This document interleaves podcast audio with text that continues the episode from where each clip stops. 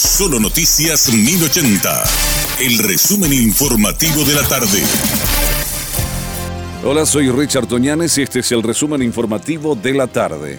El Tribunal de Sentencia, integrado por las juezas Elsa García, Claudia Criccioni y Rolanda Morel, condenó a cuatro años de cárcel a Carlos María Soler, ex asesor jurídico del Instituto de Desarrollo Rural y de la Tierra INDER, por un pedido de coima.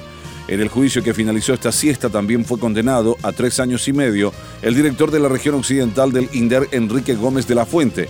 Las juezas señalaron que se comprobó que Soler cometió los hechos de cohecho pasivo agravado, coima, extorsión y tráfico de influencia en complicidad de Gómez de la Fuente. La Fiscalía había solicitado la pena de seis años de cárcel para el exdiputado de Patria Querida. Manifestantes frente a la justicia electoral exigieron el reconocimiento de la concertación y el uso del padrón nacional para las internas. Los mismos sostienen que el padrón nacional no le pertenece a la cúpula del Partido Colorado. El informe de Rocío Pereira da Costa. La justicia electoral podría definir este viernes el reconocimiento de la concertación nacional. 40 organizaciones políticas integrantes de la concertación 2023 exigen el uso del padrón nacional para sus internas. De hecho, anunciaron una vigilia y están realizando una manifestación en frente al local del Tribunal Superior de Justicia Electoral. No hay certeza de que hoy se expida esta resolución debido a que el Partido Colorado, además de presentar una impugnación, contra el reconocimiento de la concertación también recusaron al ministro del Tribunal Superior de Justicia Electoral, Jorge Bogarín. Rocío Pereira da Costa, Solo Noticias.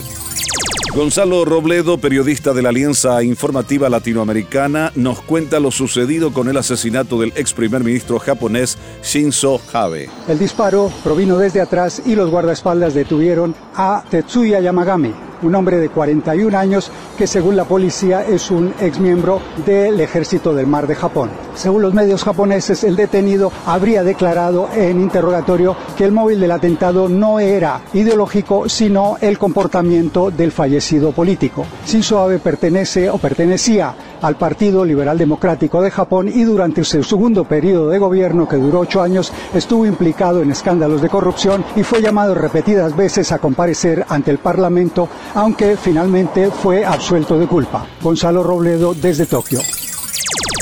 El comisario Rubén Paredes, director de policía de la Mambay, señaló que el asesinato de los hermanos Villa Alta, supuestos sicarios, habría sido por una riña entre marihuaneros. En ese sentido mencionó que se encontraron cartuchos de calibres 12 y 22 que no son calibres utilizados para hechos de sicariato o asesinato por encargo, además de varias latas de cerveza que hace presumir que estaban compartiendo en el lugar antes del hecho. También explicó que se trata de una familia de sicarios con un historial largo, ya que otros dos hermanos, Carlos y Ronaldo Villalta, están presos por hechos de sicariatos. El caso más reciente es el de Carlos Villalta, quien es el presunto autor de la muerte de un policía. Este fue nuestro resumen informativo, te esperamos en una próxima entrega. La información del día aquí, en Solo Noticias 1080.